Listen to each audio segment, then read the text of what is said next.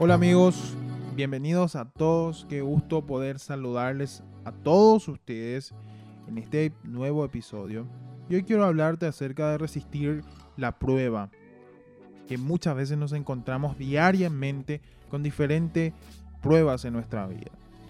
Que el sufrimiento no te debilite en el momento que estás viviendo. Y muchas veces lo vamos a decir el sufrimiento.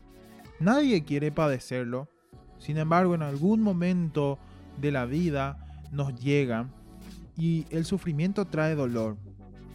La sensación de angustia suele presentarse tan fuerte que nos quiere empujar a dejarlo todo, a volver atrás, a tratar de buscar nuevos sitios de estabilidad. Sin embargo, quiero decirte que es ahí donde tenemos una gran oportunidad de agarrarnos fuertemente del Señor y continuar no permitiremos que las pruebas nos hagan dudar de su amor, de su propósito, de su palabra.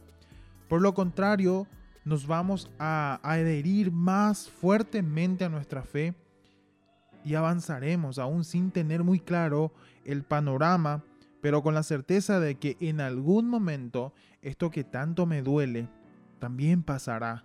Al final del camino el sol volverá a iluminar mi vida. Como dice el Salmo 28, eh, el Salmo 18, 28, ¿acaso no es Él el Dios que alumbra mis tinieblas? Tú, Señor, me das luz. Dios mío, alumbra mi oscuridad. Qué palabra que Dios nos deja en esto. Y quiero dejarte con esta palabra que dice en Santiago 5:11, que dice a ellos, a ellos le decimos afortunados porque resistieron. Ustedes han oído de, la paciencia de Job y saben el buen final que el Señor le dio. Todo esto demuestra que el Señor está dispuesto a perdonar y es muy compasivo. El ejemplo de nuestra vida es vivir las pruebas de las vidas con fe. Porque en nuestro caminar diario tenemos pruebas. Y esas pruebas las tenemos que vivir con fe. La fe nos permite vivir de este modo sin dudar en lo que Dios nos prometió. Él lo cumplirá y a través de la fe conocemos al Señor, recibimos sus bendiciones, pero también nos permite soportar las pruebas y atravesar el valle de dolor, de lágrimas y con fuerte convicción de que Él sigue siendo Dios y está a mi lado. En ese momento de angustia e incertidumbre, en cuando la fe madura, es perfeccionada, en medio del dolor, cuando no sucede lo que yo quiero, cuando mis oraciones parecen no tener respuesta, o cuando ocurre lo contrario a lo que oro, en medio de esa gran contradicción, la fe crece porque se hace paciente, Aprende a esperar. Tenemos que aprender a esperar en eso que Dios llama bondad y compasión.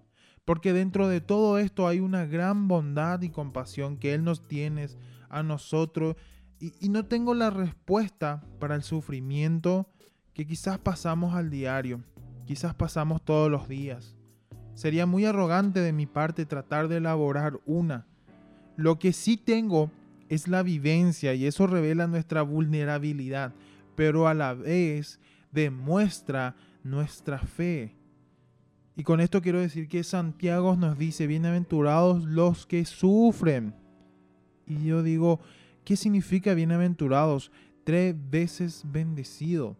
Santiago nos dice, aquellos que sufren serán benditos.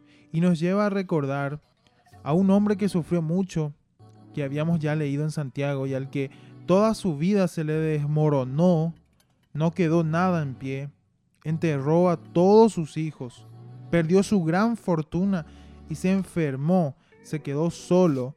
Su esposa le aconsejó que maldijera a Dios, que muriera.